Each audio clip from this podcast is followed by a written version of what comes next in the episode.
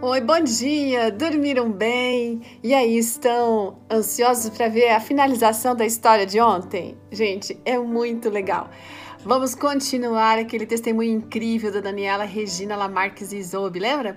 E ela vem assim, ela tá continuando a história, né? Daquela sexta-feira, gente que estava reservando muitas bênçãos, eles nem imaginavam. Mas só lembrando, então, que eles não tinham nada de especial para aquela sexta-feira no jantar, lembra? Mas Deus havia providenciado tudo e enviou não um, mas dois bolos por intermédio de algumas vizinhas. Agora, havia uma outra situação que estava em aberto, uma questão que era importante, porque eles não tinham o almoço do dia seguinte, né? O que, que eles iam comer no sábado, meio-dia? Então, enquanto eles estavam ali jantando, gente, de novo alguém bateu na porta, dá pra crer?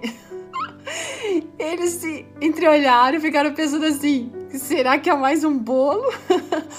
Bom, quando a mãe abriu a porta, viu que era, sabe quem? Um casal de amigos. Mas o que eles estariam fazendo ali? Não tinha um bolo na mão, não, gente.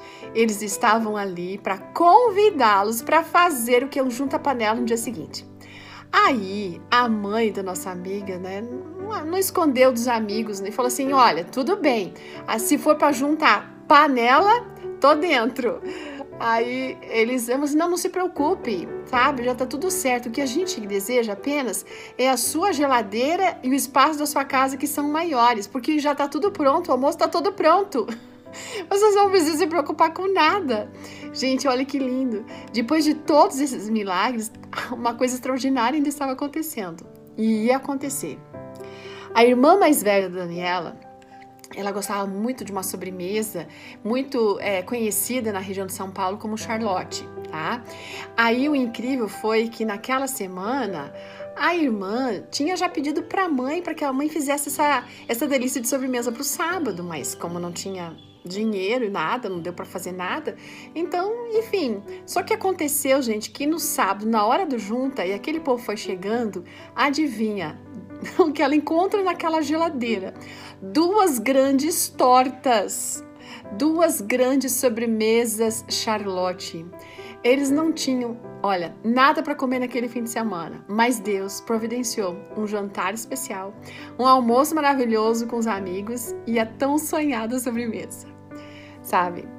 Às vezes a gente tem medo, né? Tem receio de pedir alguma coisa para Deus porque a gente se sente indigno. Fala, não é mesmo?